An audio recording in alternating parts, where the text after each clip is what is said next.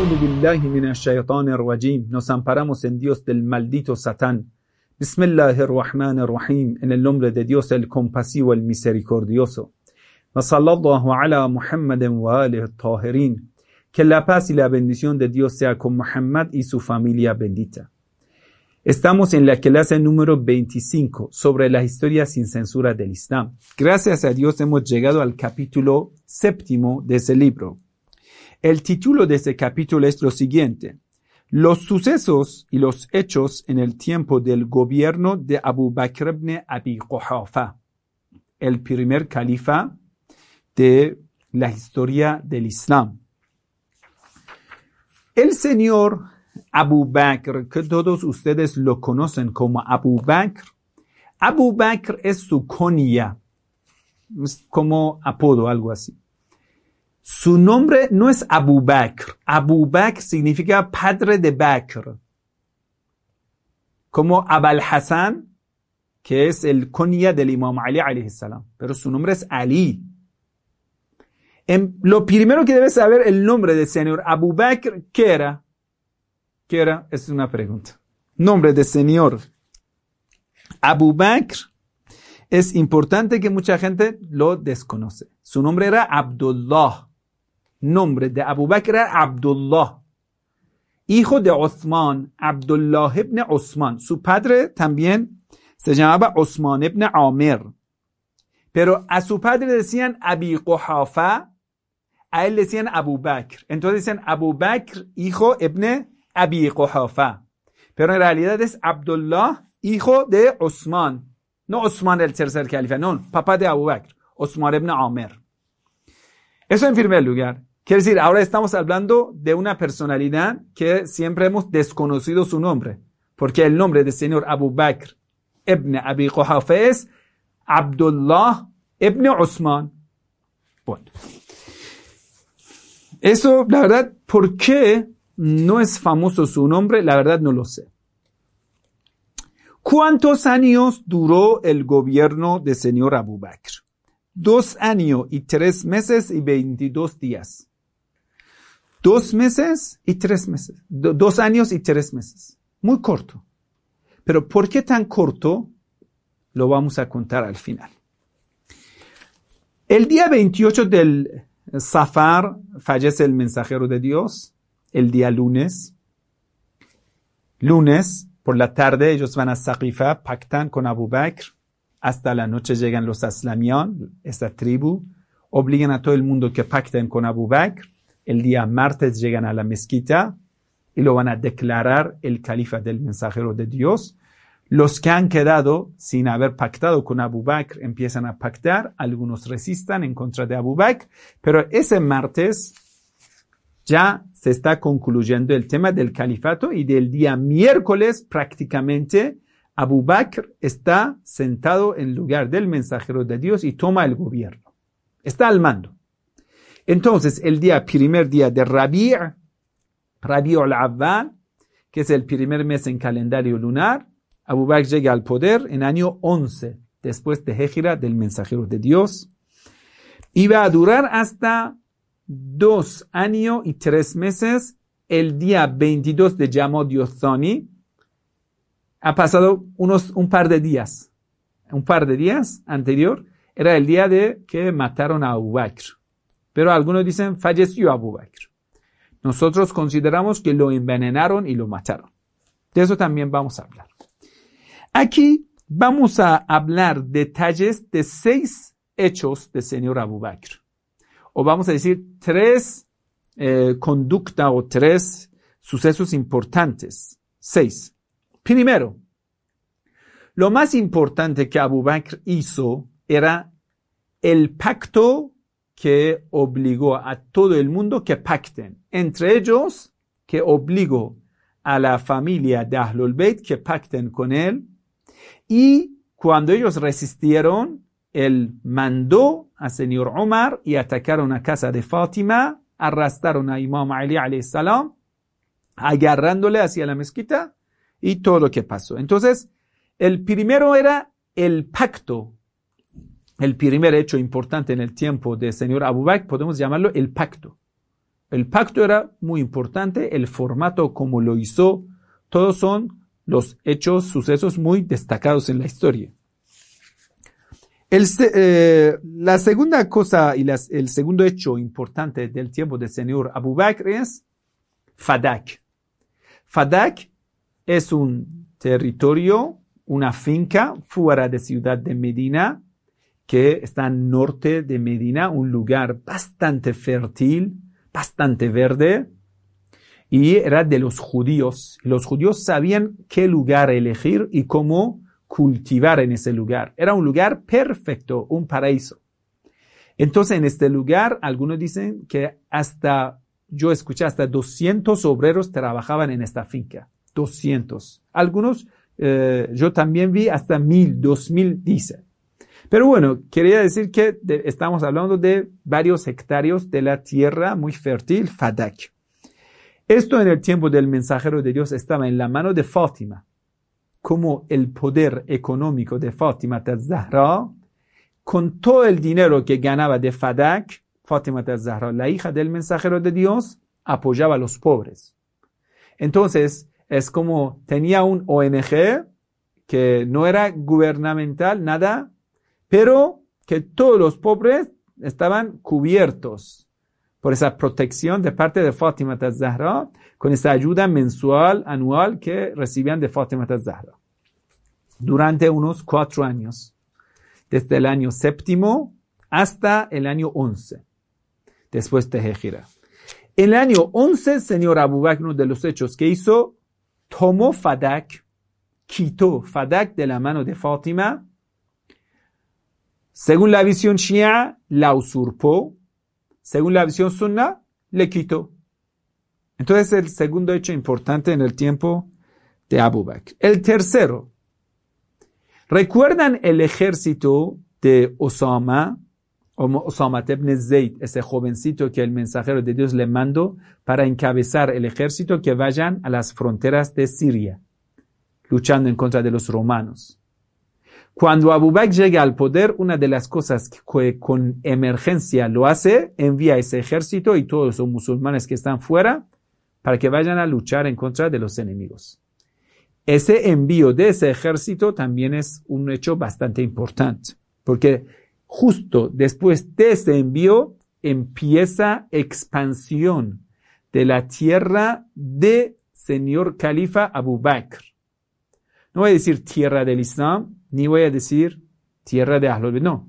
El territorio del señor Abu Bakr, de su gobierno, va a expandirse. Y ahora vamos a decir.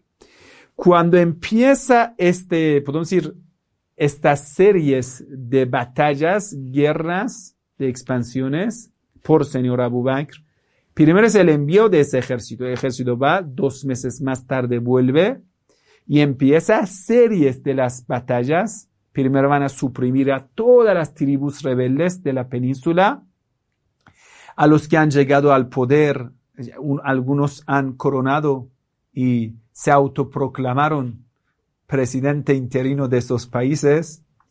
Entonces ya a todos ellos les quitan del poder y van a tomar todos esos territorios, llegan hasta el Golfo Pérsico. En el sur toman hasta Yemen y toda esa península va a ser conquistado en el tiempo del señor Abu Bakr.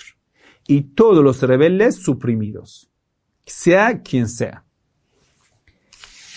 Entonces, las fronteras van a ser establecidas en el tiempo de Abu Bakr, eso podemos llamarlo.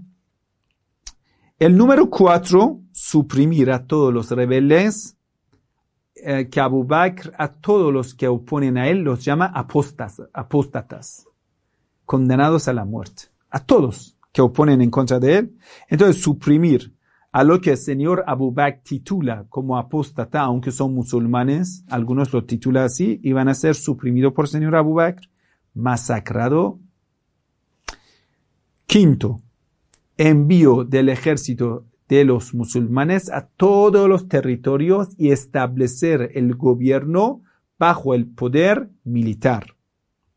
El sexto, la prohibición de narrar y transcribir y escribir narraciones y la sunna del mensajero de Dios sallallahu alayhi wa, sallam. que lo prohibió.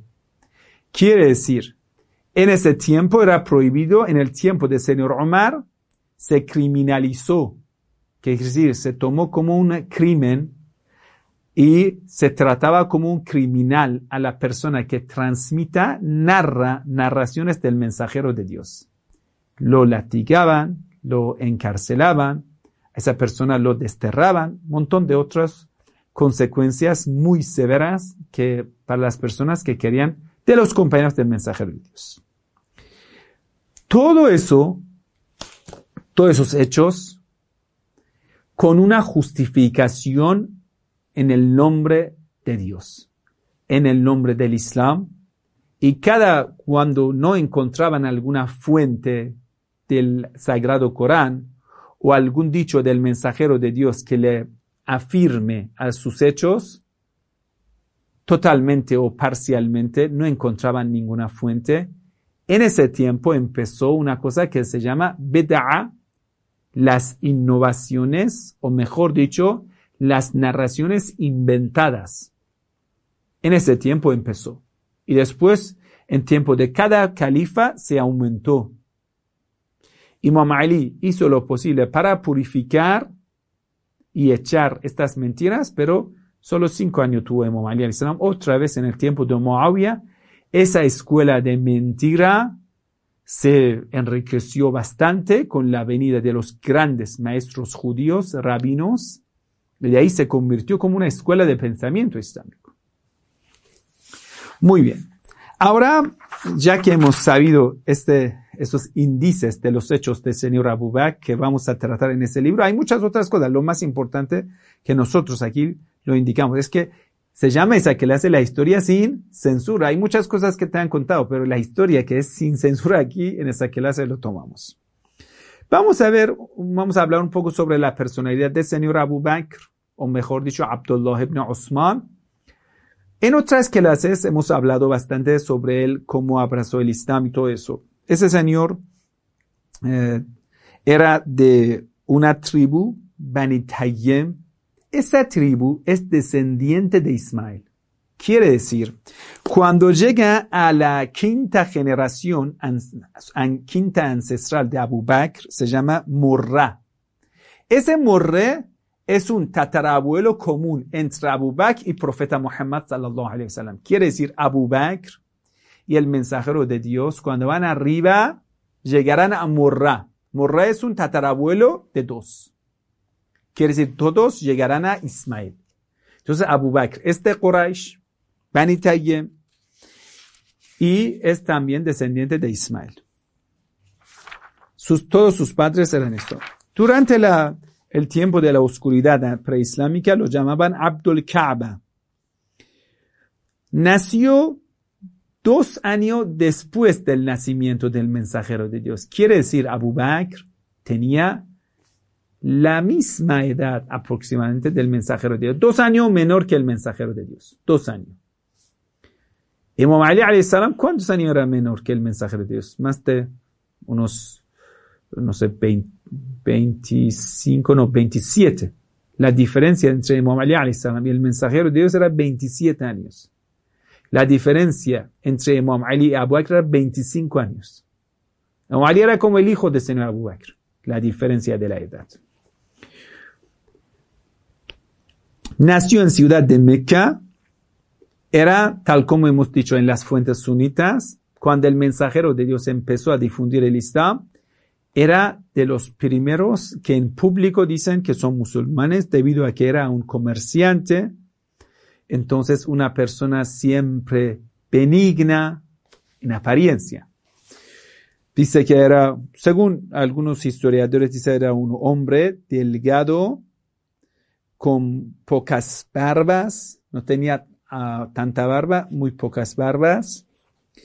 Era un poco moreno, los ojos hundidos, tenía la frente así bien grande. Eh, bueno, delgado, lo he contado todo. No era como señor Omar ibn Khattab, apurado, hacía todas las decisiones con calma, tomaba con calma, no, era gritón como señor Omar ibn Khattab, porque lo describen a Omar ibn Khattab así, una persona que se irrita rápido, grita, se pelea siempre. No, Abu Bakr tomaba sus decisiones con calma, pensaba bien, planeaba bien, todo. Entonces tenía muy buena iniciativa y mucha gente consultaban con él, porque era una persona inteligente. Queridos hermanos, una persona sencilla, superficial, no puede ir a usurpar y podemos decir competir al Imam Ali salam y echarle del poder. No. Una persona debe tener algo, ¿sí? Que decir, en su personalidad, lo tiene algo para poder quitar el poder al Imam Ali salam. Ese algo es importante estudiarlo. Muchos, Abu Bakr antes del Islam era una persona libre, hemos dicho un comerciante con plata.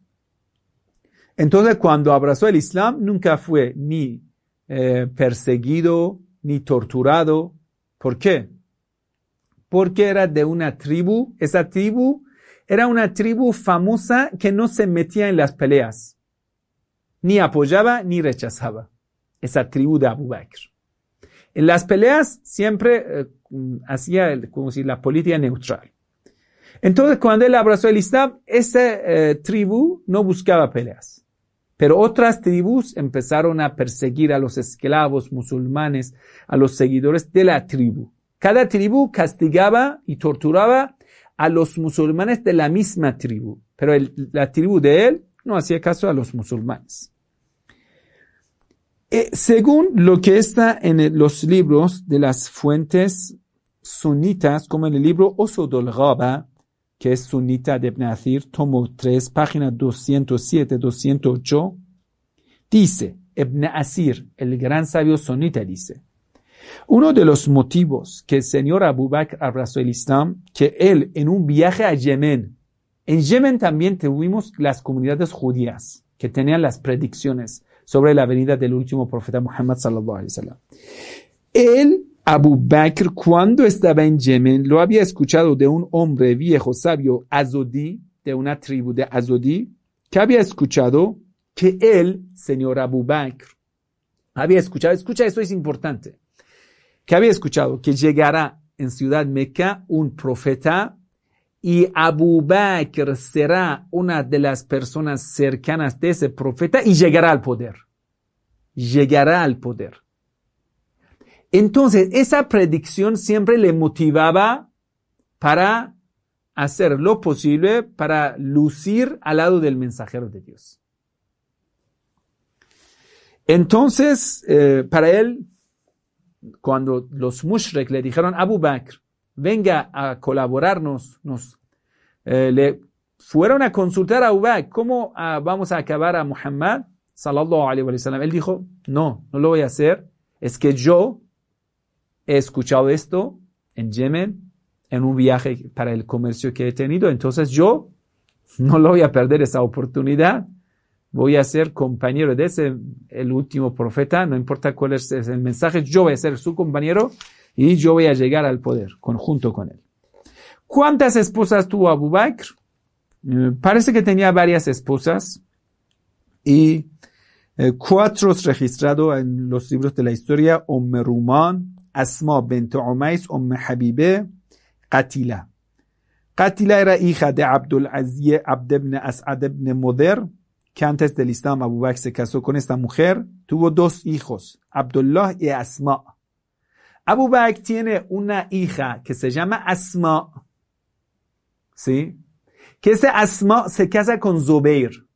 Zubair, que después es entre las personas que se quedan en casa de Imam Ali salam, es yerno de Abu Bakr. Y después abandona al Imam Ali salam y se alía con señora Aisha. Es esposo de la hermana de Aisha. Mira, hay, debe conocer los vínculos. ¿Por qué no matan a Zubair? Es yerno de Abu Bakr. Está en la casa de Imam Ali. Algunos quisieron decir que Zubair, el yerno de Abu Bakr, estaba infiltrado en la casa de Imam Ali. No lo podemos aceptar porque el Imam Ali, hay palabras del Imam Ali, dice, Zubair era una buena persona, estaba con nosotros. Si Imam Ali dice que estaba con ellos, no es un infiltrado. Pero era yerno de Abu Bakr, Zubair. ¿Con quién se casó? Con este Asma. Con la primera hija mayor de Abu Bakr. Entonces el mensajero de Dios y Zubair eran cuñados. Zubair también era eh, primo del mensajero de Dios. Quiere decir, papá del mensajero de Dios, Abdullah, tenía una hermana. De esa hermana nació Zubair. Entonces Zubair es primo, hijo de la tía del mensajero de Dios y de Imam Ali. Y el mensajero son primos. Lo escribas para no perderlo, para saber dónde estamos. Y ese Zubair se casa con la hija mayor del señor Abu Bakr. Entonces, con otra mujer que se llama Ummeruman, que su nombre es Zainab, لیخ عامر ابن عویم ابن عبد الشمس ابن عطام ابن عذینه. ابن مالک ابن کنانه. ایجا انتستنی اوترو اسپوسو عبدالله ابن حارس ابن سنجره که تنیا اونی خو تو فیل دیسته اسپوسو. ای ایسا پرسونه عبدالله ابن حارس ال اکسپوسو دیجا ایلا مو یمیگو دی ابو بکر انتست الاسلام. Cuando murió ese amigo, Abu Bakr se casó con la esposa de ese amigo. Esa mujer, que Zainab se llama Umm famosa como Umm va a ser mamá de Abdurrahman y Aisha. Aisha, famosa Aisha, ¿conocen? Que después va a ser esposa del mensajero de Dios. Aisha tiene un hermano de la sangre, de padre y madre común. Se llama Abdurrahman. Abdurrahman, antes del Islam, lucha en contra del Islam, que antes de la inmigración a Medina. ¿Sí? Cuando el mensajero de Dios está en Meca, ¿sí?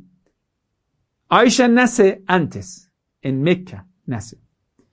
Abdurrahman es un partidario de los mushrek.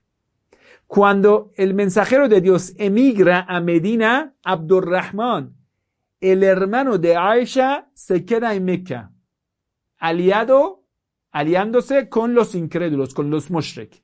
En las guerras Ohod y Badr está en contra del mensajero de Dios, el hijo mayor de Abu Bakr, que tiene la edad del Imam Ali, más o menos. Es un joven. Entonces ataca en contra del mensajero. En la conquista de Meca abraza el Islam, en apariencia.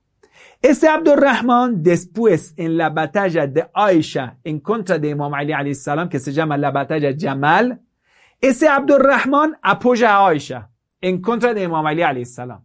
Quiere decir, aunque en apariencia en el último año dice que es musulmán, pero siempre busca una oportunidad para luchar en contra del Imam Ali salam. Es el hijo de Abu Bakr.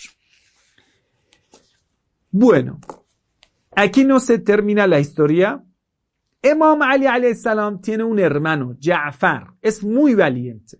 Ja'far ibn Abi Talib, hermano de Imam Ali. Ali, Ja'far, Aqil.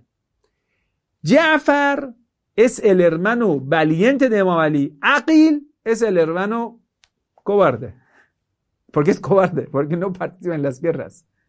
Y va a aliarse con Muawiyah por la plata. Aqil que después su hijo va a ser Muslim ibn muy buena persona. De padre cobarde nace un hijo bueno. ¿Cuál es el problema? Entonces, Imam Ali tiene a Ja'far. Ja'far en la batalla Mute, antes, un año antes que el mensajero de Dios fallezca. Un año, dos años. Mute, ¿dónde está? Eh, en la frontera de Arabia con Palestina. Mute. Es decir, si ganarían en Mute, podrían llegar a Jerusalén. Pero ahí los cristianos resisten, los musulmanes pierden. Y de ambas partes muere mucho. Y la persona que es el comandante en jefe es Ja'far. Dos comandantes más también van a ser martirizados. Ja'far le van a cortar dos brazos, hermano de Imam Ali Dos brazos de Ja'far lo van a cortar y lo van a martirizar en la batalla mutua en el tiempo del mensajero de Dios sallallahu alaihi wa sallam. Ja'far ahora tiene una viuda. Su esposa Asma bint Umais se queda viuda con los hijos de Ja'far. Entonces, eh, Imam Ali tiene la intención de casarse con Asma bint Umais. Aún el mensajero de Dios está vivo, pero Imam Ali, por el respeto que tiene hacia Fátima, dice, yo prefiero quedarme con Fátima, voy a apoyar económicamente a Asma bint Umais. Y Asma, una mujer viuda, tiene muchos hijos y necesita esa atención. Imam Ali no puede casarse por el respeto de Fátima. Dice, no, me quedo con Fátima y con ninguna otra mujer. Entonces, justo en ese momento, Abu Bakr viene a pedir la mano de Asma bint Umais. Asma bint Umais, una mujer muy valiente, revolucionaria, que ama Ahlul Bayt. Cuando llega a la casa de Fátima, sirve en la casa de Fátima es concuñada de Fátima, la esposa del cuñado de Fátima. Pero siempre las concuñadas son enemigas, ¿no? Quiere decir, esposa de un hermano es enemigo, enemiga de esposo, de esposa de otro hermano. Dos hermanos tienen dos mujeres. Estas dos mujeres siempre pelean. En este caso, Asma, la esposa de hermano martirizado de Imam Ali, ama mucho a Fátima y cuando llega a la casa de Fátima siempre le ayuda como una eh, servidora a Fátima. Asma bint Umais. Es una mujer de confianza, súper creyente, una mujer muy bella, con todos los caracteres, cualidades de una mujer perfecta en ese tiempo. Abu Bakr viene a pedir la mano de ella. Ella, una mujer viuda, entonces tiene que aceptar. No sabemos las circunstancias por las cuales Asma acepta a Abu Bakr. No lo sabemos. No sé. En la historia no nos ha indicado por qué ella tan revolucionaria acepta a Abu Bakr. No lo sabemos. Tal vez era una misión. Después le vamos a contar el, rol que juego el hijo de Asma de Abu Bakr. Se casa con Abu Bakr en el año octavo. De Abu Bakr, en el año noveno, octavo, eh, unos tres, cuatro años está con Abu Bakr. و تنه رو ای خود ابو بکر سجم محمد ای خود ابو بکر محمد ابن ابو بکر محمد کاندا تین ترس انیوس جم این الانیو ترس دسپویس ده خیره مویر ابو بکر دسپویس ده 4 میسیس اسما سکه ده ویوده ده ابو بکر کنین ای خو ده ابو بکر سجم محمد ابن ابو بکر ای اتروس ای خوست ده جعفر ارمانو ده امام علی علیه السلام امام علی فاطمه اسیر و مرتیری سده تو امام علی سکسه کن اسما بنت امیز اورسی سکسه. اسه ای خود ابو بکر محمد ابن ابو بکر سوا کرسر دنتر دل کسه ده امام علی. سکنبیرت کمو ای خست رو ای اون دیسیپولو ای اون ارمنو پرا فامیلی دهل البید علیه السلام. و از کمو ارمنو ده امام حسین ارمنو ده امام حسن ارمنو ده ابل فضل Muhammad ibn Abu Bakr. Quiere decir, prácticamente creció en esa casa, porque tenía tres años cuando murió Abu Bakr. Menos, dos años, dos y medio años cuando murió Abu Bakr. No recuerda nada de su papá Abu Bakr. Pero para esa gente es importante que él es hijo del primer califa. Entonces, como el hijo del primer califa va a jugar un rol bastante importante en apoyar al Imam Ali salam. Imagínense, siempre Ali tiene a alguien a su lado que es el hijo del primer califa. Y un hijo noble, muy sabio, muy, eh, un hombre perfecto, la verdad. Va a ser martirizado por Muawiyah. Y en la batalla que hace Aisha, junto con Talhe y Zubair y otros, viene a luchar en contra de salam. Una de las personas que ya tiene un rol bastante importante para controlar esa gran rebelión es Muhammad ibn Abu Bakr, que apoya al Imam Ali salam. Porque algunos dicen, mira, aquí en otro lado tenemos Abdurrahman ibn Abu Bakr, señora Aisha. Y todo el mundo dice, aquí tenemos a Muhammad ibn Abu Bakr, el hijo más virtuoso de Abu Bakr.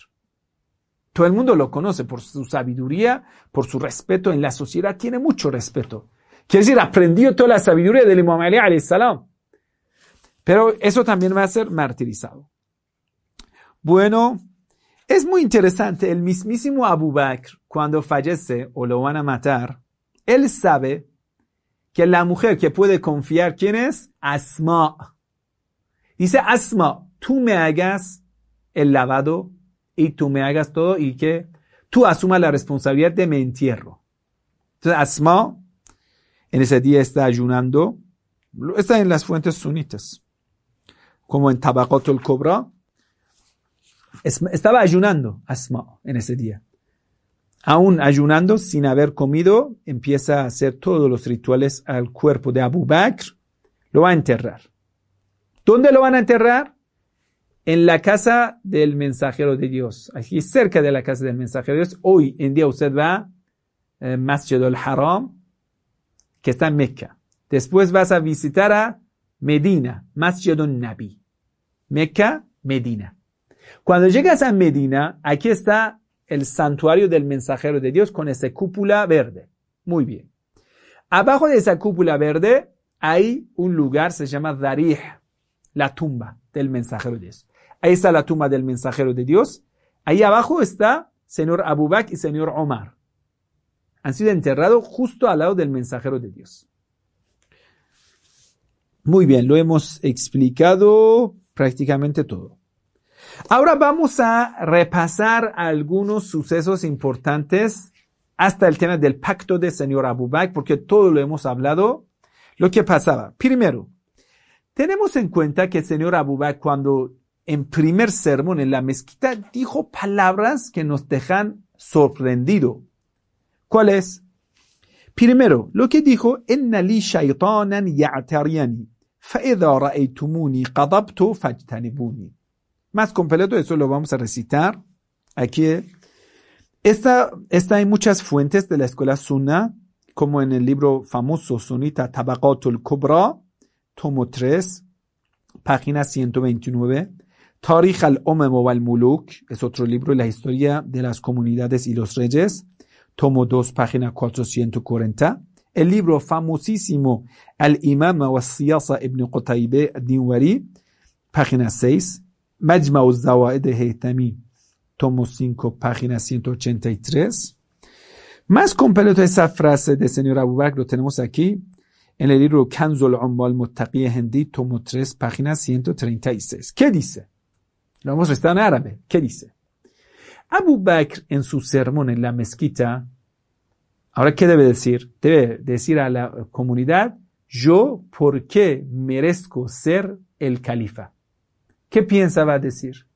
Si va a decir que yo soy igual que el mensajero de Dios, aumentará el nivel de la exigencia de la gente. La gente esperará que él sea el califa, sucesor del mensajero de Dios. Pero no es así. Él ni en el conocimiento, ni en la espiritualidad, ni el contacto con el mundo espiritual, nada, no lo tiene lo que el mensajero de Dios tenía. Ni lo más, más mínimo. Lo que Imam Ali tiene, Imam Ali tiene el contacto con el mundo espiritual, tiene contacto con los ángeles. No es un profeta, pero tiene contacto con lo más allá. Puede responder algo de más allá de la ciencia oculta, lo tiene. La sabiduría, el conocimiento, la valentía, quiere decir caracteres, Imam Ali los tiene. Si Abu Bakr viene a decir, yo soy el califa porque tengo todas estas virtudes, la gente entonces, es como él mismo está eh, descalificando a sí mismo. Yo no me merezco llegar al poder. Porque cuando va a decir que yo soy como el mensajero de Dios y no lo es, la gente lo viene a desmentir y lo quitan del poder. Debe decir una palabra para que la gente, primero, no vaya a exigir lo que exige del mensajero de Dios. En segundo lugar, nunca jamás vayan a comparar a Abu Bakr con Imam Ali no soy Imam Ali. Debe decir, no soy ni profeta, ni soy Imam Ali. Entonces, ¿qué dice? Vamos a ver la palabra eh, completa de señor Abu Bakr en el primer sermón de la mezquita. Dice,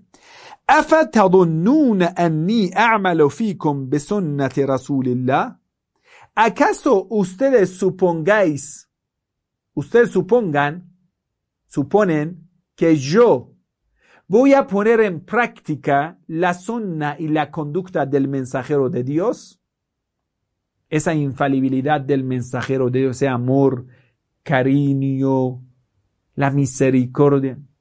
todo eso de la sabiduría. Edan lo akumo beha. Así que sepan que no lo voy a hacer. Suponen que voy a poner en práctica la zona del mensajero de Dios.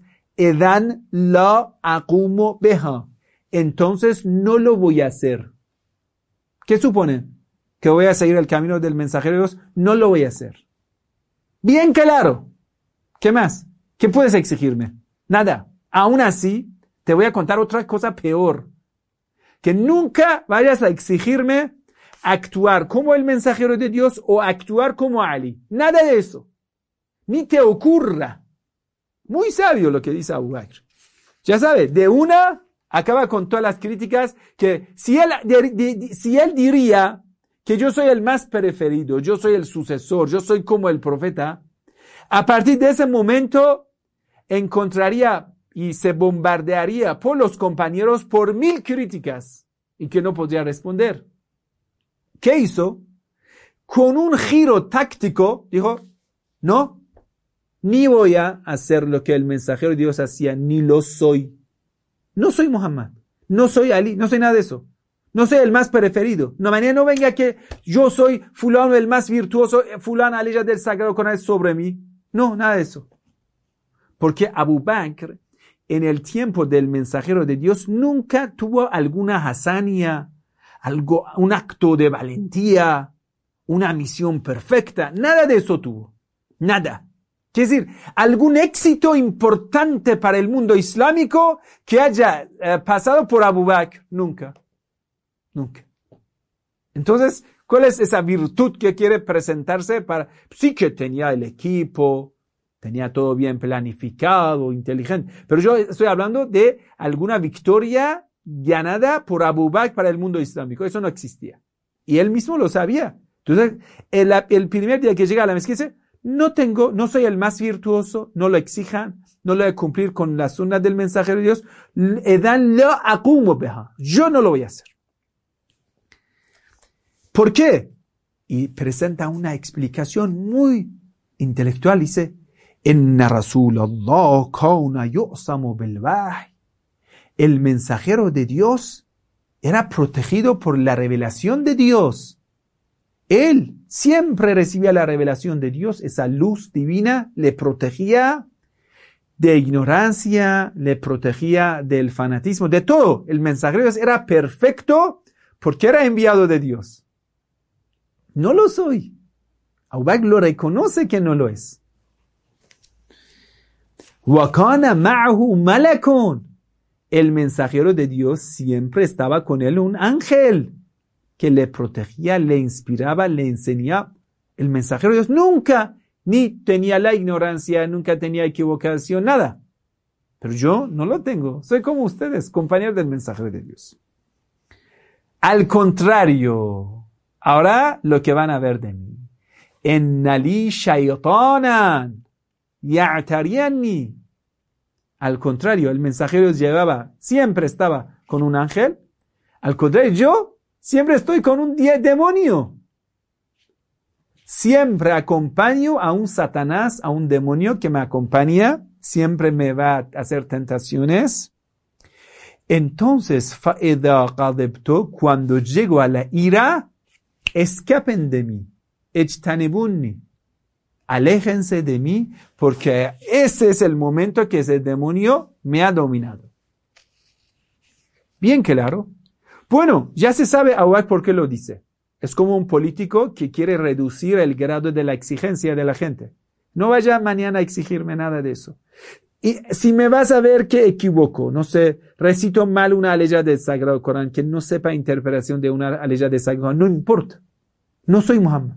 No tengo ni un ángel, nada de eso. Al contrario, tengo un demonio que me va a hacer tentaciones ya, todo lo peor. ¿Qué exiges de mí? No puede exigirme nada. Tengo el gobierno y ejecuto el poder. Listo. Obedezcas o fuera, te mato. Punto. Bien claro. La ley está bien clara. Pero eh, lamentablemente parece que el señor Abu no sabía y ni había leído ni tenía en cuenta estas leyes del Sagrado Corán que dice. Eso es fuerte, pero hay que tenerlo en cuenta. En el Suratul eh, Al-Hijr Aleya 42 dice, أعوذ بالله من الشيطان الرجيم إن عبادي ليس لك عليهم سلطان إلا من اتبعك من الغاوين Dios hablando a Satanás cuando lo está expulsando del paraíso. Dice, mis siervos, nunca tú tendrás un dominio hacia ellos.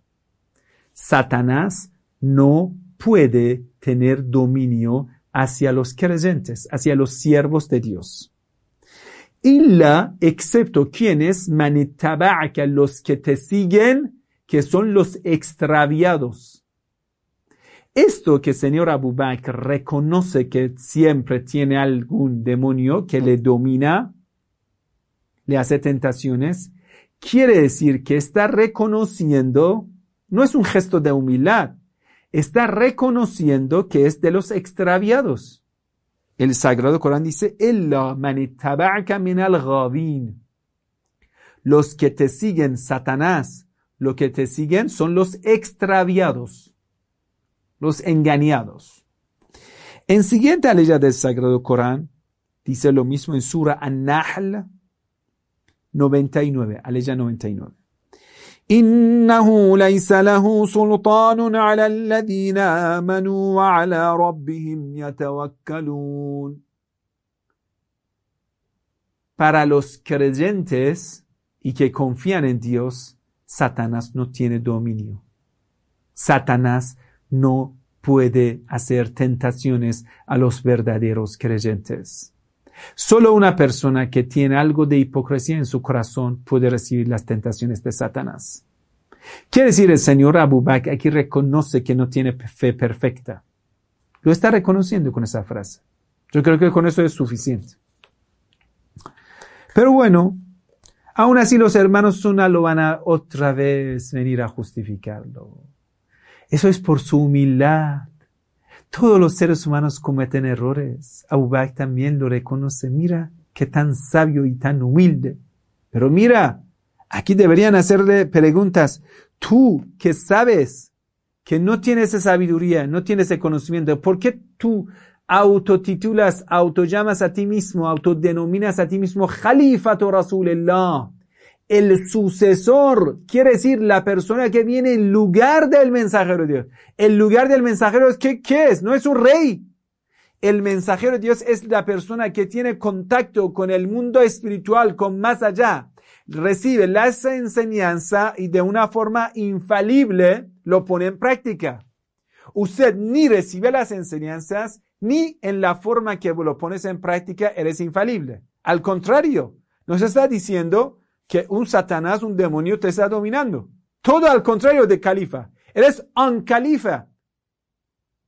No eres el califa, un califa del mensaje de Dios. Descalifa del mensaje de Dios. Entonces aquí deberían la gente preguntar, ¿por qué no dejas que Imam que tiene todos esos caracteres, todas esas virtudes, llegue al poder? Quiere decir, a esa gente o le habían atormentado de tal forma que estaban todos calladitas, obedientes, o Tenían intereses, por eso se callaron. Muchas veces la gente conoce la verdad. La verdad, conocer la verdad no es difícil. Lo que es difícil es poner en práctica la verdad, que eso significa arriesgar los intereses. La dificultad no está en conocer la verdad, está en reconocer la verdad. Poner en práctica. ¿Por qué? Porque eso quiere decir arriesgar tus intereses. Y la gente buscará hacer todo lo posible para no dejar su tendencia, para justificar su tendencia, sea cualquier pecado que sea. Así que nosotros, de hecho, vamos a ver que Abu Bakr, a partir de ese día, toma un gesto bastante violento, severo, con firmeza, pero muy dura. Entonces, todo lo que a partir de eso viene de la violencia fuerte, derramamiento de la sangre, en todo el tiempo del mensajero de Dios, en total, todos los que habían martirizado de los musulmanes, todo lo que habían sido matados de los eh, incrédulos enemigos judíos, de todos, todos los caídos, durante el tiempo del mensajero de Dios no alcanza a mil personas. A mil. En total era mil. Con más de 80 guerras, 70 guerras. En más de 70 guerras, en total, los que cayeron no alcanza a mil. Algunos dicen dos mil, no más. En total, durante 20 años, si el mensajero de Dios era el hombre de la guerra, no era el hombre de la paz, si era el hombre de la misericordia de Dios, imagínense, solo en la conquista de Meca, el ejército de los musulmanes era más de diez mil. Si ahí el mensajero quería hacer algo, debería haber matado miles. Yo te digo, en total, en más de 70, 80 batallas que el mensajero de Dios y los musulmanes tenían durante ese tiempo, durante 23 años, todos los martirizados y los caídos de los enemigos no alcanzan a mil o dos mil. Pero en tiempo de Abu Bakr llegamos en solo dos años y medio. En dos años y tres meses estamos hablando de más de 50 mil, más de 50 mil muertos. Mucho más. Y las cifras no son exactas, ahora lo vamos a ver. Por ejemplo, en el tiempo del mensajero de Dios, sallallahu alaihi wa sallam, uno de los aliados de Abu Bakr, Khaled ibn Walid, un nombre muy famoso que debe tener en cuenta, uno de los peores, Khaled ibn tenía una enemistad con una tribu, se llamaba Bani Yazima o Bani Jozaima. Este, esta tribu, Khaled dijo, como un misionero de parte del mensajero Dios, se fue para presentar el Islam hacia ellos si ellos aceptan el Islam o no. Ellos dijeron, muy bien, nos des tiempo, un día de tiempo lo vamos a pensar si aceptamos el Islam o no. ¿Qué vamos a hacer? Khaled dijo, listo. Prometió darle un día de tiempo. Cuando ellos ya bien tranquilos de esa promesa de los musulmanes, Khaled ibn Walid, aliado de Abu Bakr, lo podemos llamar el jefe de poder eh, del ejército de Abu Bakr. El comandante del ejército de Bakr. Ahora está en el tiempo del profeta del Islam, sallallahu alaihi wasallam. Khalid ibn Walid. Khalid ibn Walid. Escucha qué hace. Enseguida, justo en el momento en que esa gente dejan sus armas, se van, vamos a pensarlo, nos dieron un día de tiempo. Justo en ese momento dice, lo vamos a atacar. Y lo van a matar a toda esa tribu. Y el resto que se quedan vivos lo van a capturar como prisioneros y los traen a Medina. El mensajero de Dios se queda muy, muy molesto. Dice, lo que has hecho es una vergüenza para el Islam. Y dice, Allahumma inni abra ilayka mimma Khalid. Dios, yo detesto esa violencia que hizo Khalid ibn Walid. El mensajero de Dios dice, yo detesto los hechos como esa persona lo hizo. Pero el mensajero de Dios, debido a que estaba en los últimos años de su vida, y Khalid ibn era uno de esos aliados muy influyentes de los hipócritas. Así que el mensajero no podría acabar con Khalid ibn y llevarlo a castigarlo lo que merecía. Entonces, todos los historiadores dicen, el mensajero de Dios, aunque dijo así en la mezquita, Dios detesto a lo que hizo Khalid ibn pero no pudo castigarlo por la influencia que ellos tenían. Quiere decir, el mensajero se quería eh, castigar a esto, perdía el Islam. Porque ellos se ponían rebelde, una, podemos decir, gran rebelión, y se acabaría con el Islam. Pero ¿qué hizo? Entonces Imam Ali, salam, el mensajero de Dios, llamó a Imam Ali. Ali, ven, lleva esa plata. Vete, paga el dinero de la sangre de cada una de esas personas caídas y pídele disculpa de mi parte y diga que el mensajero detesta, detesta la traición y lo que hizo de la violencia de ese Khaled ibn. No es nuestra, no es propio nuestro, nada. Y fue Imam le pagó, le pagó a todas esas familiares que perdieron sus seres queridos hasta complacer a todos ellos. Entonces Imam Ali volvió. Ese mismísimo Khaled ibn Walid en el tiempo de Abu Bakr llega al poder. El mensajero de Dios a partir de eso no le dio ninguna misión más a Khaled ibn Walid. Le quitó. Aunque no lo pudo castigar o matarlo en público porque merecía, porque había matado ser inocentes. Pero Abu Bakr, cuando llega al poder, lo primero que le da a Khaled ibn Walid, le da la autoridad total del poder militar. Va a ser como eh, el brazo militar de Abu Bakr. Aunque los hechos violentos de Khaled ibn Walid son tan fuertes, tan uh, atrocidades que comete Khaled ibn incluso Omar ibn Khattab lo viene a criticar, pero Abu Bakr no hace caso. Es, es la verdad algo que sorprendente. Entonces, Abu Bakr empieza a poner normas muy firmes y dice a la gente, oh gente, yo no soy infalible, pero algunos compañeros se ponen como molesto. Abu Bakr dice, voy a decir algo para calmarles. ¿Qué? Mira, Mientras tanto, yo obedezco a Dios y a su mensajero me obedezcan. En el día que ven que yo estoy desobedeciendo a Dios y a su mensajero, tienen permiso para desobedecerme. Es como ponerse más humilde, más, un gesto más noble. Y esto, esto calma a los compañeros. Aunque Abu Bakr reconoce que no es infalible, reconoce que no merece ese poder, todo eso, pero con esa palabra que dice, les permito, cuando desobedezco a Dios y al mensajero de Dios, que en este caso no me obedezcan. Eso es solo un gesto y un dicho. Porque de hecho, después cada persona que viene a criticar a Abu va a ser suprimido. Pero fue una forma muy fuerte. Muy bien, estas palabras tan, eh, podemos decir, intelectuales, eh, van a atraer más gente hacia Abu Bakr.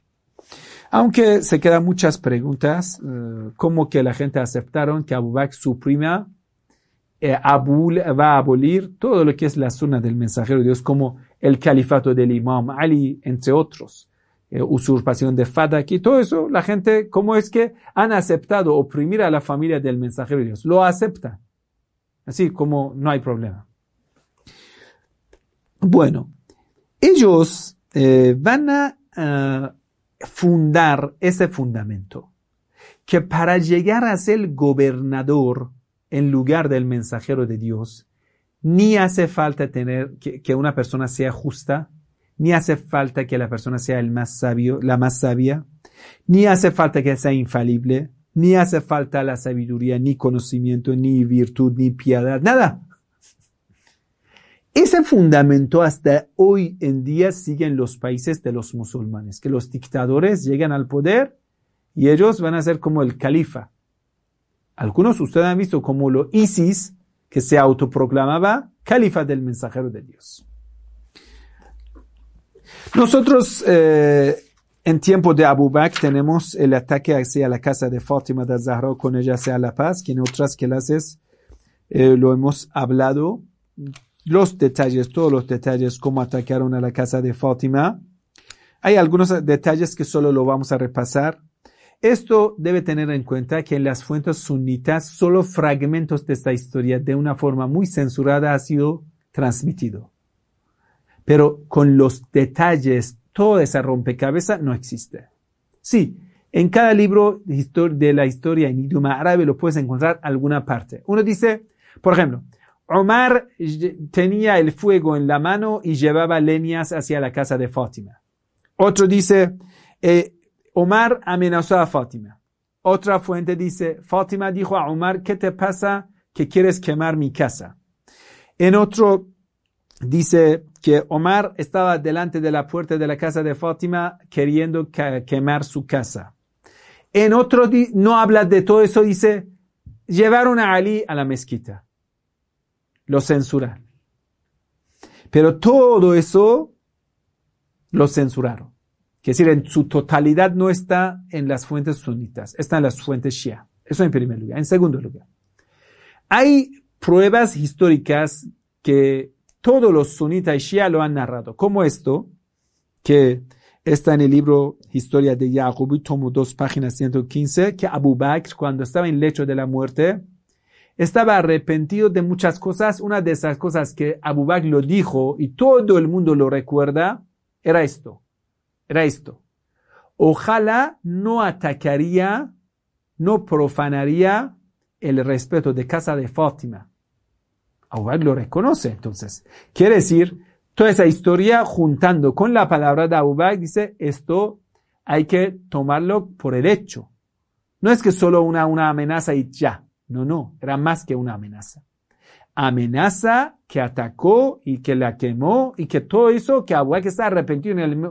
Esto que ustedes lo tienen, no lo pueden rechazar.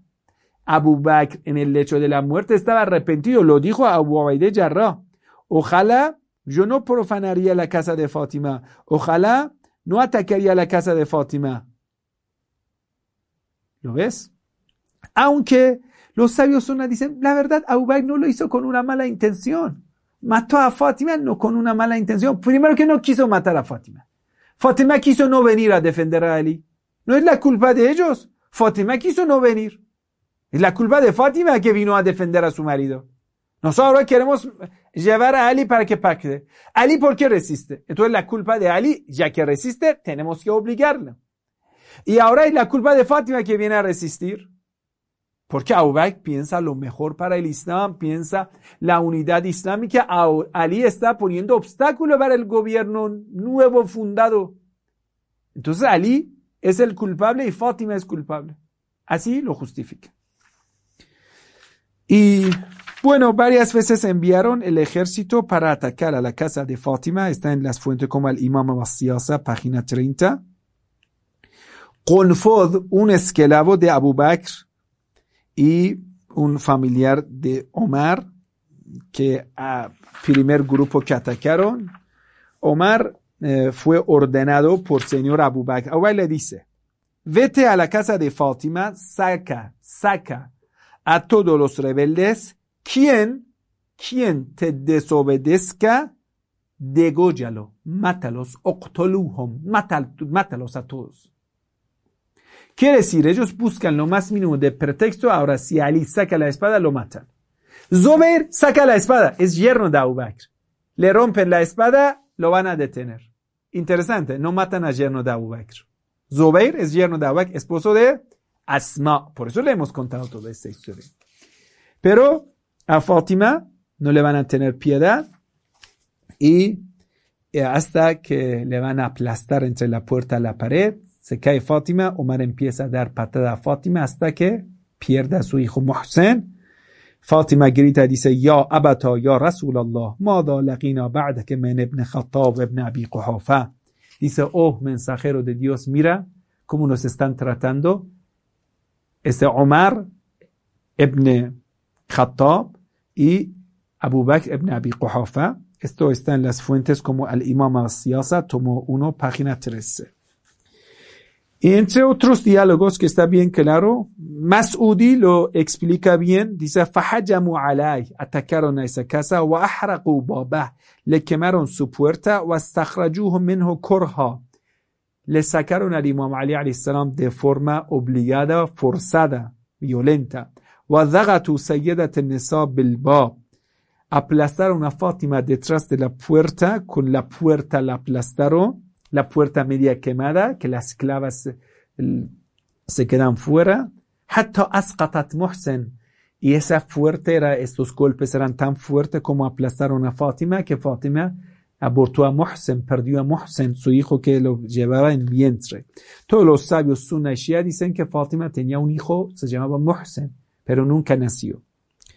Esto que tenía un hijo Muhsen está, aquí yo tengo más de 20 fuentes de la escuela sunna y shia. Por ejemplo, de la sunna, Musnad Ahmad tomó 1, página 98. Sonan Beihaqi, tomo 6, página 166. Hay mucho. Al-Kamel Fe Tarikh, tomo 3, página 397. Tarikh Yaqubi, historia de Yaqubi, tomo 2, página 213. Al-Esaba, tomo 3, página 471. Ansab al-Ashraf, tomo 2, página 189. Hay más. Osod al-Ghabat, tomo 4, página 308. Todos dicen que tenía Mohsen. ¿Y ahora dónde está Mohsen? Fue abortado. Lo mataron. Eh, bueno, una justificación, yo no quiero juzgar sobre esa justificación, solo usted lo escuchas. Eh, el escritor sunita del libro An-Naqz, en página 317, dice, Esto que dicen que eh, Omar, hijo de Khattab, con la puerta le dio un golpe tan fuerte a la panza de Fátima y Fátima perdió a Mohsen, abortado, eh, que el mensajero de Dios lo había llamado Mohsen. Fátima se quedó embarazada en el tiempo del mensajero de Dios. Entonces el mensajero de Dios le puso el nombre Mohsen. Pero ese hijo, cuando Fátima tenía seis meses de embarazo, fue abortado. Entonces, esto es una historia real de las fuentes Shia y Sunna. Es un sabio Sunna, reconoce que ese hecho sí ha pasado. Fátima tenía un hijo Mohsen, su nombre lo puso el mensajero de Dios. Cuando Fátima tenía, eh, estaba embarazada, el mensajero de Dios puso nombre a ese hijo que lleva en vientre. Omar la mató con esa puerta que da golpe. Entonces dice, pero lo justifica. Empieza ese pero, escúchalo. Dice, pero el mensajero de Dios dice, todos los hechos se, justifican, se juzgan por las intenciones.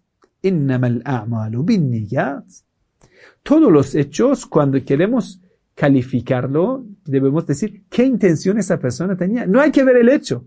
No importa el hecho, lo importante es la intención. Entonces, si señor Omar tiene, la única intención que tiene es que Ali salga de la casa para que pacte con Abu Bakr. Eso es lo mejor para el Islam. No tiene la intención de matar a Fátima ni matar a su hijo Mohsen. Entonces, la intención de Omar es una intención perfecta. Quiere la unidad para la comunidad islámica. Debido a que esa intención es una intención pura y perfecta, se justifica todos los hechos que pasan en ese camino. ¿Lo entiendes? Entonces, eh, puede ser que Omar no sabía que Fátima está, detrás de la puerta. Mentira, señor escritor sunita. Mentira. Porque Fátima le dice a Omar, ¿qué te pasa? Hijo de Khattab, que quieres acabar con nosotros. ¿Qué te pasa? Y Omar no sabe que él está detrás de la, ella está detrás de la puerta. ¿Cómo que le están hablando? Entonces le dicen, ¿quieres quemar a esa casa? dice, sí. Pero Fátima está dentro, no importa. Fátima viene detrás de la puerta para impedir que eso pase. Y se ataque. La puerta quemada y después ataque. Entonces dice, bueno, de todos modos, eso se llama katlo khata'in el asesinato por error. Pero supongamos, en peor caso, es un asesinato que a propósito lo hizo, ¿sí? A sabienda lo hizo, ¿sí? ¿Qué más? ¿Qué más quieres decir, Shita? Extraviado Rafezi, que me escuchas. ¿Qué quiere atacar a nosotros? ¿Qué quiere atacar al señor Omar ibn Khattab? ¿Quiere decir que él hizo un asesinato a sabienda mató a Fátima y a su hijo Mohsen, no importa. Qué justificación tan importante. Dice, Omar que no era infalible, Omar que no es infalible, ya. Tenía una buena intención para unificar la comunidad islámica. En ese camino cometió algunos errores. Mató a Fátima, y a Mohsen, no importa, no importa. ¿Entendiste la explicación? Ya, quédate con esa explicación. Si te molesta, así, así lo vamos a hacer con todos los shias que se quedan. No se preocupa, Abu Bakr Baghdadi hacía lo mismo. Ellos, cuando encontraban una mujer embarazada, escúchalo, escúchalo. Quitaban el hijo de la vientre de ella, le degollaban al hijo y jugaban fútbol con la cabeza de ese hijo de la panza. Qasem Soleimani, el comandante martirizado yo lo escuché en una charla, en un video que decía, pasó que a un niño, a un bebé, le quitaron de su mamá. A ese bebé le guisaron en una olla. Al bebé vivo le echaron en una olla, le quemaron en vivo en la olla hirviéndola.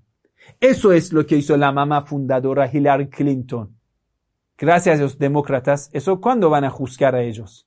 ¿Qué pasó en el tiempo de Obama? Todos son asesinos. Deben responder. La historia hoy no, mañana lo va a preguntar. No son menos que Hitler. Fundaron, fundaron y apoyaron a esos ISIS sionistas, asesinos, terroristas. Horrible. Y Qasem Soleimani luchaba en contra de eso. Y dijo, ese guiso que ya tiene el cuerpo del bebé guisado, lo sirvieron a su mamá obligando a la mujer que le coma del cuerpo de su hijo y así mataron a ella. ¿Eso qué es? Ni es barbaridad, ni es el canibalismo. Horrible, hermanos. No sé, quiere decir, Satanás se queda así, los dedos en los dientes de Satanás de asusto cuando ve a ellos. Ellos sorprendieron a Satanás por su maldad, superaron a Satanás, superaron a Faraón. ¿Y cuál es la culpa de Qasem Soleimani? Porque suprimió a esos terroristas. Por ello lo van a matar. Entonces, ¿quién es quién? Está bien claro. La verdad no está oculta, queridos hermanos. La verdad está bien clara. El problema está en los intereses. Entonces ya, esa historia se repite y se repite hasta que se levantan los creyentes en la historia. Zober salió de esa casa con la espada, pero es yerno de califa. Le agarran la espada, le rompe, lo lleva, pacta con tu suegro, cállate, vamos. Ali Imam Ali le agarran del cuello de la camisa aquí, lo agarran de una forma Khaled ibn Walid. Khaled ibn Walid, ¿recuerda Khaled ibn Walid? El violento asesino que después va a ser comandante del ejército de detrás de Imam, de Ali está dando patada a la espalda de Imam Ali humillando al Imam Ali dando eh, patadas y puñados al Imam Ali haciéndole, arrastrándole así, así hacia la mezquita. Entonces amenazan al Imam Ali que le van a cortar la cabeza. Toda esa historia que Imam Ali no va a pactar. Dice, si no pactas, no te dejamos hasta que llega Fátima a la puerta de la mezquita Fátima sangrando, sangrando y todo, todo el mundo se ve.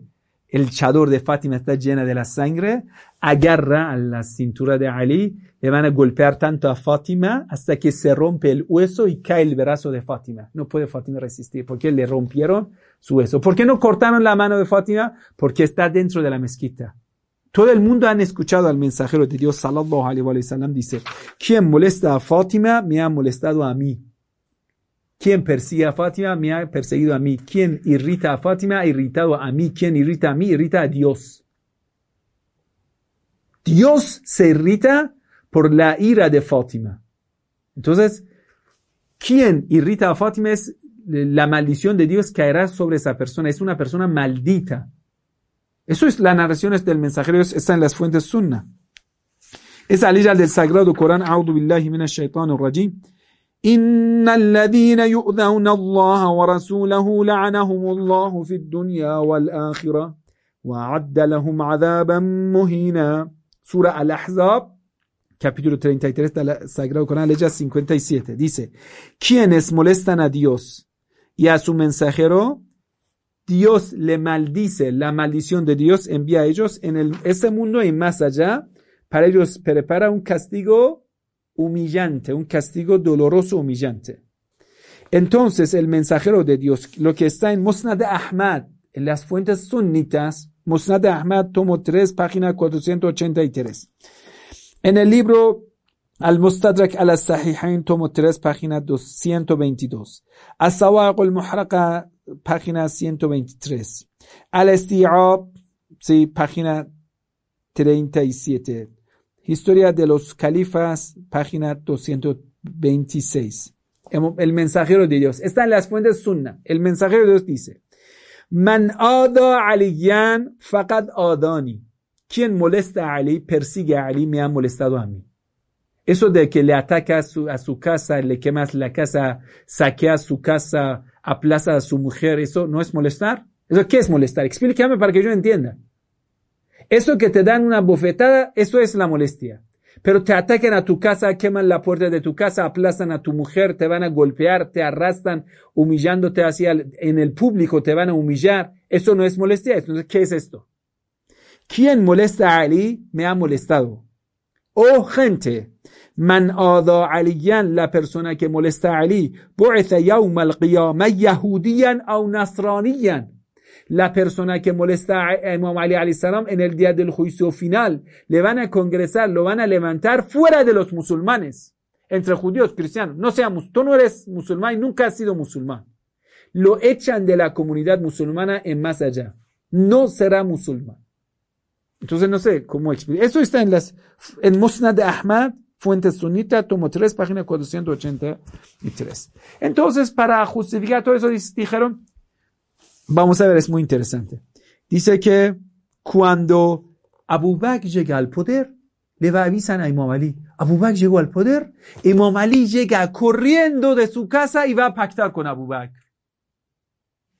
Esa persona ha visto demasiadas películas y piensa que con solo inventando una mentira puede cambiar toda la historia. Pero para hacer esa mentira, Imam Ali corriendo de su casa hacia la mezquita, primera persona que pactó con el señor Abu Bakr, debes cambiar todas las fuentes de la historia. Para ello, lo primero debes saber que nosotros en nuestras bibliotecas guardamos muchos de sus libros publicados hace 100 años. ¿Cómo quieres conseguir todos esos libros y censurarlo, inventar esa mentira dentro? Ahora en sus mezquitas dicen esto.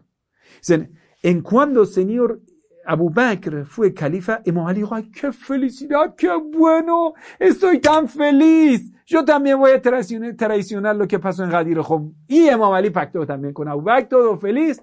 Y Fátima murió por una enfermedad desconocida. ¿Pero por qué? No, no sabemos. Y murió ella. Y Mosé, no se sabe. ¿Dónde está su tumba? No importa. Hemos destruido todas las tumbas. ¿Qué más? Fuera de la mezquita. Entonces, eh, ya está bien claro la maldición de Dios en contra de quien ha caído. Y todo el mundo sabe que Fátima fue la hija amada y que fue martirizada por ellos. Si Imam Ali salam levantaba la espada, lo matarían, bien seguro, lo hemos contado en otras clases. Y el problema que esto que el mensajero de Dios dijo, Imam Ali siempre está con la verdad y la verdad siempre gira tras Ali, quien sea enemigo de Imam Ali es hipócrita o es hijo bastardo. Esto ha sido mencionado en el libro Mosnad de Ahmad, tomo 1, página 84 y 95. El libro correcto de Termizi, Sahih Termizi, tomo 13, página 177. Hay muchas otras fuentes, la verdad que yo creo que con dos. Tabagatul Cobra Ibn Sa'd, tomo 1, página 17. Está bien claro quien sea enemigo del Imam Ali salam es un hipócrita o es un hijo bastardo. Creo que con eso es suficiente, ¿no? El mensajero Dios lo dice en las fuentes sunna. Entonces ellos, eh, de alguna forma, quisieron justificar. Primero, lo que hoy en día están haciendo es negar toda la historia, olvidándolo. No importa, no importa lo que pasó, no hablas de los detalles, si hablas de eso traes la desunión en la comunidad islámica. No, no, Queremos la unión, pero en base de la sabiduría y el conocimiento. ¿Lo vamos a conocer toda la verdad? Deja que la persona elija en qué bando quieren estar. La unión no significa mantenemos a la gran mayoría de los musulmanes ignorantes para que ellos no nos abandonen. No, deja que todo el mundo conozca quién es quién. Cada uno toma su posición, no hay problema. Que uno si quiere integrarse a este lado o otro lado, bien. Y Después vamos a hablar de la unión y que nos vamos a unirnos, todo está bien. Pero esto es decir, una unión basada en la ignorancia no va a ser duradera. ¿Qué significa la unión? Que todos nos juntamos, vamos a hablar de la verdad, lo que sea, lo que sea la verdad. Eso significa la unión. No significa que cada uno de nosotros nos metamos en nuestra cueva con nuestro fanatismo. No, no sirve, hermano. No sirve. Entonces eso se aumentará más enemistad, porque la enemistad viene de la ignorancia. La persona que sea más ignorante es más, que más odia. Bueno, entonces, eh, como Qazi Abdul Jabbar Mu'tazili, el gran sabio sunita, ¿qué dice? ¿Cómo lo justifica? Dice, supongamos que eso haya pasado de quemar la casa de Ali, no cabe ninguna crítica, ninguna duda aquí. Y no se puede criticar el hecho del señor Omar. ¿Por qué no se puede criticarlo? ¿Por qué? Cada persona que rechace el pacto del señor Abu Bakr merece el castigo. Entonces, señor Omar quiere impedir que pase esta división. Impidiendo la división, cuesta lo que cueste. Cuesta lo que cuesta. Y una de las cosas es que hay un obstáculo, se llama casa de Fátima, no importa, lo vamos a quemar. Esa casa es la casa cuando el arcángel Gabriel llega a la tierra, toma permiso para entrar, no importa. Es la casa lo cual el mensajero de Dios dice, ellos son la gente purificada, no importa. Entonces, ¿qué importa? La verdad, si nada importa, ¿qué importa? El pacto señor Abu Bakr. ¿De dónde sacaron esto? ¿De dónde inventaron ese concepto? Nada importa, solo lo importante es el pacto con el señor Abu Bakr. Para ese pacto se permite derramar sangre inocente, se permite violar los derechos, se permite todo. ¿De dónde lo sacaron? Hay aquí inventaron una narración. ¿Quién está en contra de la comunidad islámica merece ser degollado, matado? Abu Bakr significa la comunidad islámica, el pacto de Abu Bakr es la unión islámica, quien está en contra de eso merece ser eliminado. Y aún más, ¿con qué autoridad ellos lo hicieron? ¿Con qué permiso? Ah, todos los compañeros, ya que comparten la misma ignorancia sobre las normas islámicas, todo lo que están haciendo es justificado. ¿Qué quiere decir? Ellos llegaron eh, a una creencia, se llama Edalatos Sahaba. Edalatos Sahaba significa todos los compañeros son justos, no importa sus hechos. Aunque hayan cometido cualquier crimen, cualquier atrocidad, aún así no hay problema y todo lo que han hecho es justo. Ibn Abel Hadid, otro sabio sunita justificando eso, dice, mejor sería si Abu Bakr y Omar respetarían a Fátima. Pero bueno, ¿qué podría hacer? Lo justifica. Dice, ellos deberían impedir que, evitar que Imam Ali provoque una división en la comunidad islámica. Entonces ellos consideran lo mejor para el Islam es esto Tal como Omar cuando viene a quemar la casa de Fátima, lo justifica. Dice, para proteger el Islam de tu padre Fátima, tenemos que hacer esto. Es un mal necesario que tenemos que quemar tu casa. Ellos entonces con esta idea, primero, primera idea inventada, que la comunidad islámica no importa qué camino ha tomado. Cualquier camino que ha tomado ¿Quién viene a objetar ese camino? Obstacular este camino, criticar ese camino, quiere decir, quiere dividir en esa comunidad, aunque esté en mal camino, por un mal director, no importa, esa persona se va a considerar una, una cabra negra, una persona que quiere dividir la comunidad islámica, mátenlo. ¿Quién lo dijo? El mensajero de Dios. Esa narración inventada, eso primero. La segunda, eso se convirtió como un fundamento en la escuela sunna, que ellos dicen, Edalatos Sahaba. Edalatos Sahaba, ¿qué significa? Que todos los compañeros son justos. Aunque actúen bajo la ignorancia, aunque actúen un acto criminal, ellos son justos. Quiere decir, tú no puedes quitar esa, esa virtud de ellos que es la justicia, que son justos son perfectos, son correctos.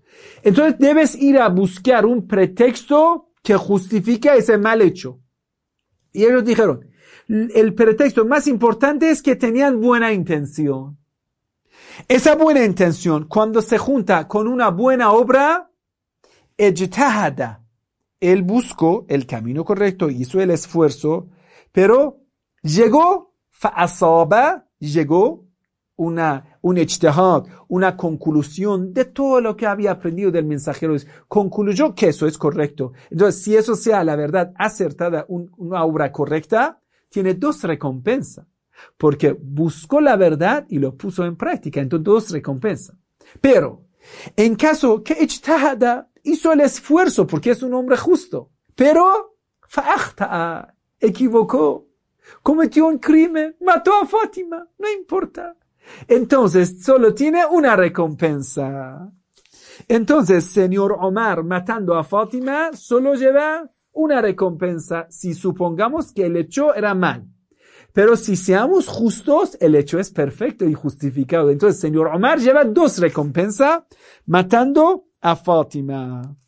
Entonces, la persona que llega en lugar del mensajero de Dios, todos ya llevan muy buena intención. Por su buena intención, todos los errores que cometen igual llevarán la recompensa. Es la verdad esto tan fuerte que va a cambiar la historia del Islam porque todos los compañeros harán lo que le da gana y todo se considera justo. Y a partir de eso, ellos empiezan a hacer muchas innovaciones, cambiarán las normas islámicas. Cada uno interpretará el Sagrado Corán. Dice, eso es su propio ijtihad el esfuerzo para concluir la verdad. Cada uno empieza a decir su propia idea. Quien tiene poder justifica matar a otros. Entonces vamos a ver tantas peleas, batallas entre los compañeros del mensajero de Dios, uno condenando al otro. Como en caso que, por ejemplo, Aisha manda a matar a Osman, dice maten a Iena, y después Muawiyah manda a matar a Aisha, y así sucesivamente.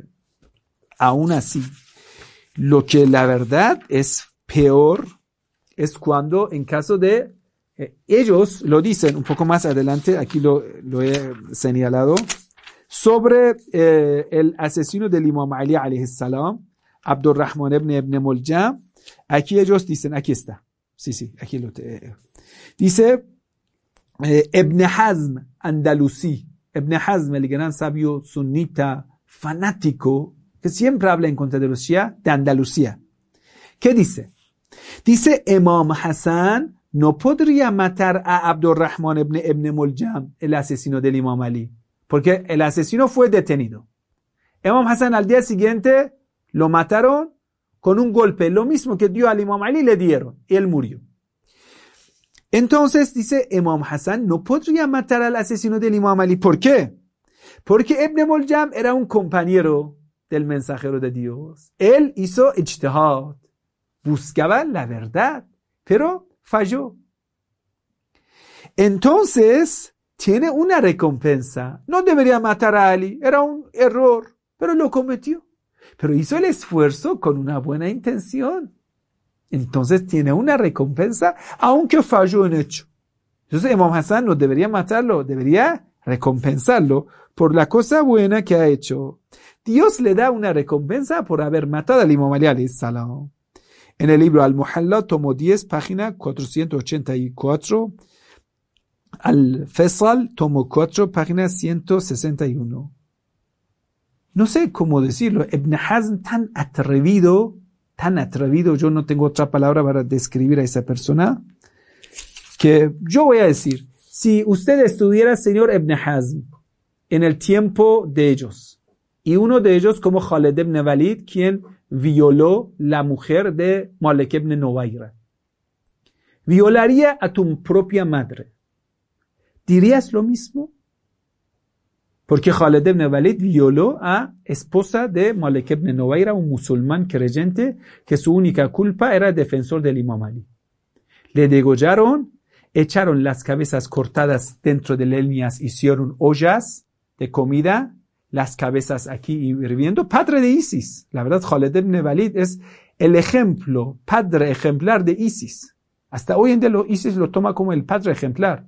Mm, el brazo derecho de Abu Bakr, el comandante jefe del ejército de Abu Bakr, Khaled ibn. Yo hago esa pregunta de Ibn Hazm Andalusí. La misma pregunta hago a cada persona que si está defendiendo a esto de justicia de los compañeros en absoluto, la intención siempre fue buena porque, según esa idea, todos son justos. Solo si un hecho es criminal, es un error. Buena intención tiene una recompensa. Si no es acertado, hasta no tiene recompensa. En su crimen no tiene. Pero la verdad, si no es crimen, tiene dos recompensas. esa pregunta le hacemos a Ibn Hazm Andalucía, cualquier seguidor de ese pensamiento. Si en lugar de Malek ibn estarías tú, que te corten la cabeza y en esta noche viola tanto a tu esposa que mate a tu esposa, lo que hizo Khaled Walid. Y deja tu cabeza se queme en las leñas. Y tú vas a venir a decir, Khaled ibn Walid, hizo el esfuerzo para concluir la norma de Dios y con una buena intención violó a tu esposa hasta que te mató y te ella. Así es, todos los ISIS y los terroristas son buena gente. Y ellos lo defienden. Tan descarado. Así que lo, que, lo único que yo lo puedo llamar a sahaba, esa idea falsa fundada en ese momento, en el tiempo de Abu Bakr, hasta hoy en día. Podemos llamarlo el descaradismo histórico que justifica todos los crímenes y lo justifica hasta hoy en día, lamentablemente. Y más crímenes el que pasaron en el tiempo de Abu Bakr, lo dejamos para mañana porque la verdad no lo puedo aguantar más. Que si ya estoy harto. Solo pensando que estas personas existieron en la historia me hace harto. Me hace harto. No lo puedo. Assalamu alaikum wa rahmatullahi wa barakatuh. Que la paz y la bendición de Dios sea con todos ustedes.